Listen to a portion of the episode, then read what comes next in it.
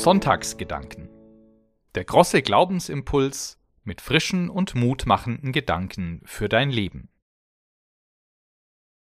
Das Gleichnis vom Weizenkorn. Den meisten von uns ist es vertraut und bekannt. Aber genau genommen hinkt dieser Vergleich hier etwas. Das Weizenkorn keimt, wächst heraus zu Halm und Ehre und das Korn ist komplett verschwunden. Es gab sich komplett hin. Es hat sich verausgabt und schließlich ganz aufgelöst. Ich denke, Jesus ist es mit diesem Gleichnis wichtig, uns darauf hinzuweisen, dass er sterben wird und so alle, wirklich alle an sich ziehen wird, um reiche Frucht zu bringen. In der Natur liegen Sterben und neues Leben oft sehr dicht beieinander. Schaut man sich einen abgestorbenen Baum an, wie viel Leben darin herrscht von Insekten, Pilzen und anderen, da ist man schon mal erstaunt, dass da so viel Leben drin steckt. Und wenn die Natur jetzt wieder im Frühling ihre Kraft aus dem Humus der abgestorbenen Blätter zieht, wird auch deutlich, wie wichtig es ist, dass Sterben zum Leben gehört. Wenn man oftmals eine Entscheidung zu treffen hat, dann sagt man oftmals flapsig so daher, na ja, einen Tod muss halt sterben.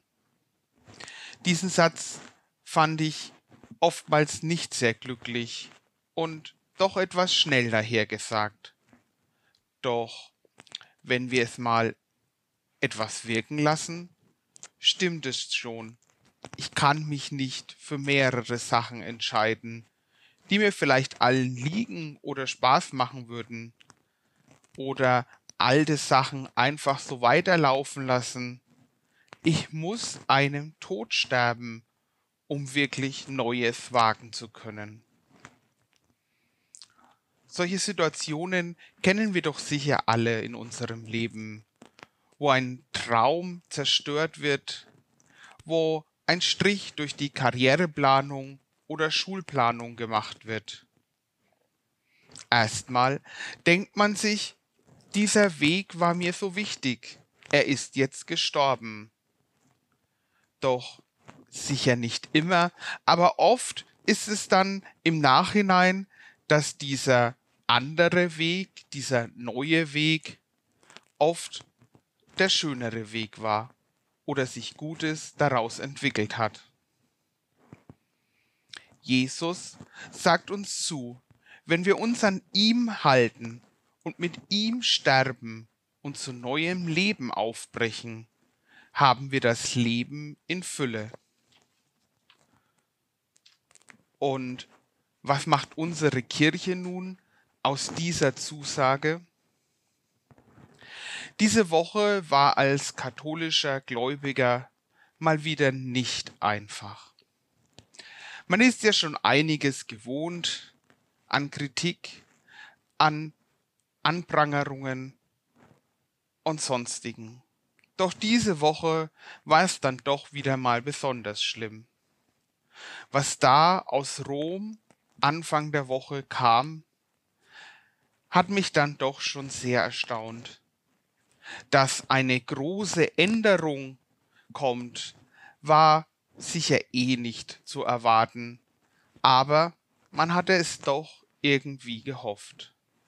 Aber diese Deutlichkeit und schon fast Radikalität und diese scharfen Worte an liebende Menschen, die sich Gottes Segen wünschen, das, das hat mich dann doch sehr getroffen und auch die ganze Woche beschäftigt.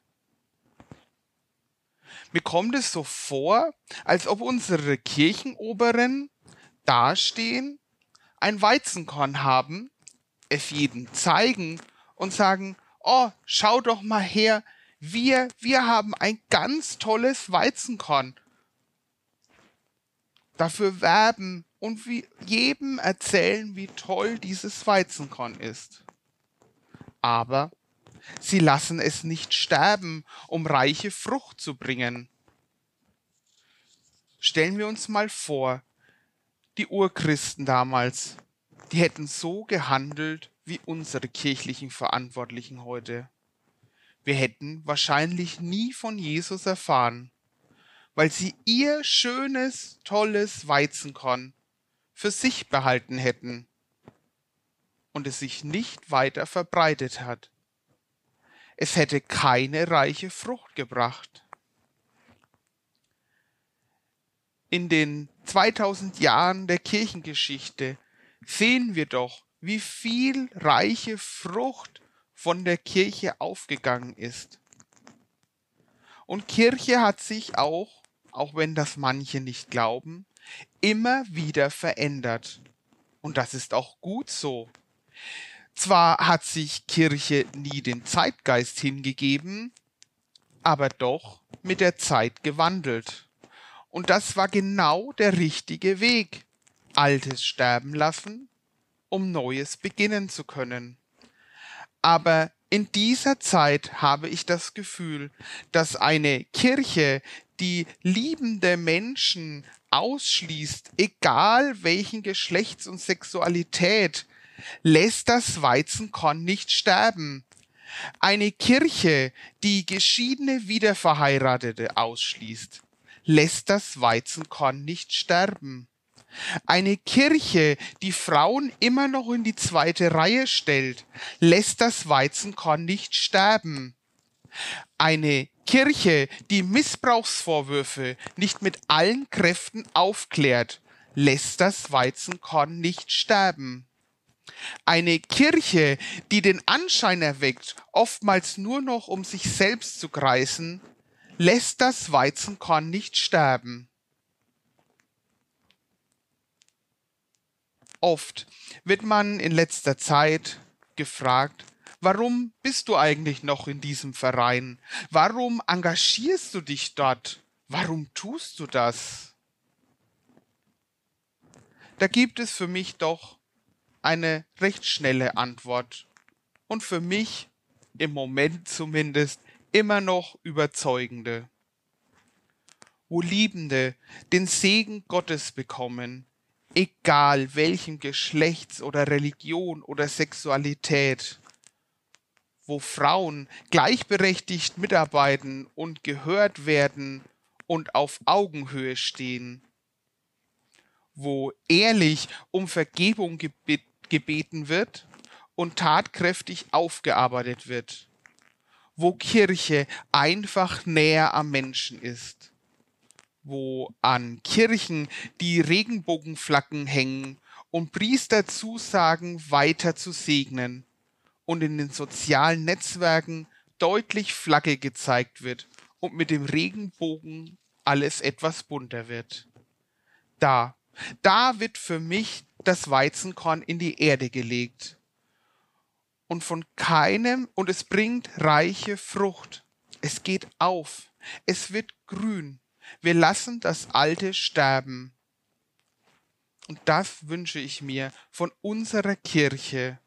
Und diese Hoffnung habe ich auch, dass wir alle zusammen das Weizenkorn zum Keimen bringen. thank you